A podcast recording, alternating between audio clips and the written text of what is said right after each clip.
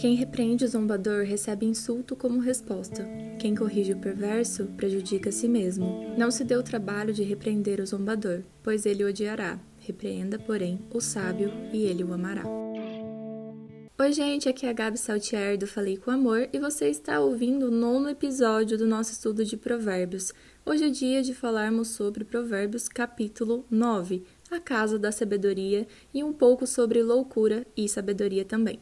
Se você ainda não conhece o Falei com Amor no Instagram, te convido a conhecer, arroba Falei com Amor. Lá a gente conversa todos os dias sobre devocional, bíblias, vida pessoal. Então, bora lá.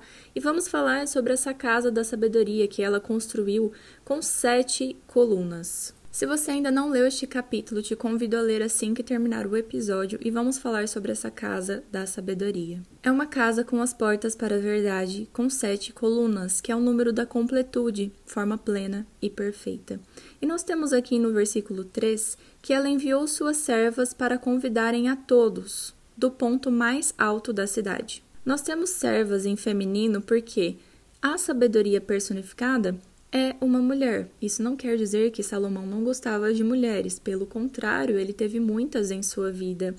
Mas nós perceberemos mais à frente que neste capítulo a boa mulher representa a sabedoria, enquanto isso a mulher insensata representa a loucura. Por isso teremos tantas repreensões assim à mulher, porque aqui estamos falando de sabedoria e loucura. Então as servas tinham como responsabilidade convidar do alto da cidade Venham à minha casa todos os ingênuos. Isso está totalmente relacionado com o episódio passado, que nós falamos dos tolos e inexperientes. Aqui, os ingênuos são os humildes que aceitam os conselhos e aceitam a sabedoria. Quando você está cheio de si, e acredita que está cheio do conhecimento e que já sabe de tudo, já viveu de tudo e não precisa de conselhos, o seu coração se recusa a aceitar que você precisa da sabedoria porque você tem confiança de que você já é superior.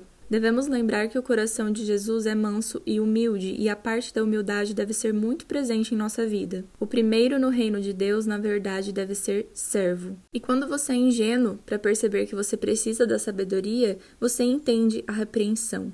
Porém, lá no versículo 7, que eu acredito ser um dos versículos principais deste capítulo, diz: Quem repreende o zombador recebe insulto como resposta, quem corrige o perverso prejudica a si mesmo. Ou seja, quando você repreende alguém que já está cheio de si, você só receberá insulto, porque aquela pessoa acredita estar certa e ser dono da verdade.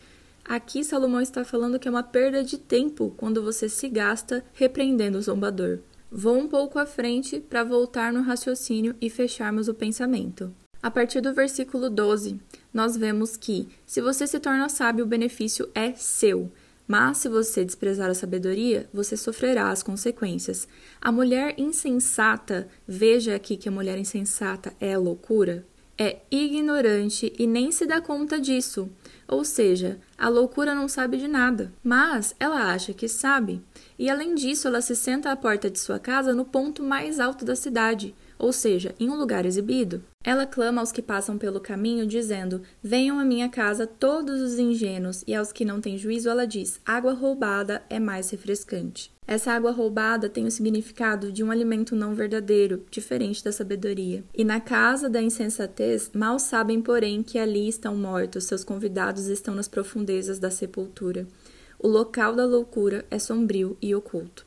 Visto tudo isso, podemos ver que quem age com insensatez às vezes nem sabe como está agindo, e que esse tipo de pessoa nem sempre está aberto à repreensão. E aí eu te digo que agir com sabedoria é saber o que falar e saber quando não falar também.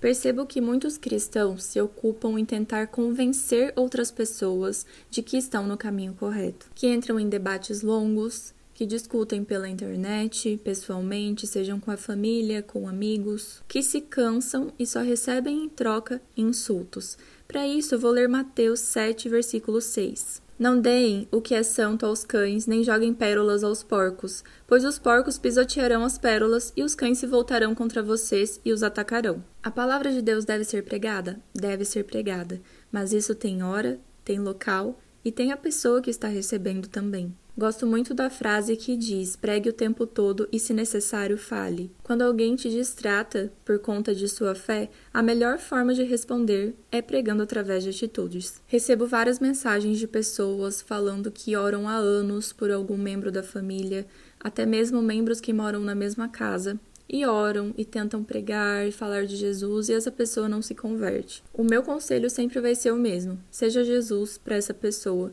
porque às vezes as palavras não conseguem entrar no coração de quem não quer ouvir mas as atitudes falam bem mais alto. Até Jesus aconselhava os discípulos, falando que se alguém não quisesse ouvir da palavra de Deus, que eles chacoalhassem os seus pés. Esse era um hábito de sair e é como se fosse o nosso lavar nossas mãos. Fiz meu papel e a pessoa não aceitou, então agora eu a deixo livre porque o meu papel foi feito. Então, se você tem ocupado o seu tempo com debates com pessoas que você conhece ou até mesmo na internet a respeito da sua fé, pare. Vamos aprender com Jesus. Quando levaram a mulher adúltera até Jesus para apedrejá-la, em João 8, versículo 7, Jesus responde: Se algum de vocês estiver sem pecado, seja o primeiro a tirar a pedra nela. Jesus sabia que ela estava errada, mas a primeira coisa que ele fez foi protegê-la suprir a sua necessidade. E através dessa atitude, Jesus alcança o coração dela.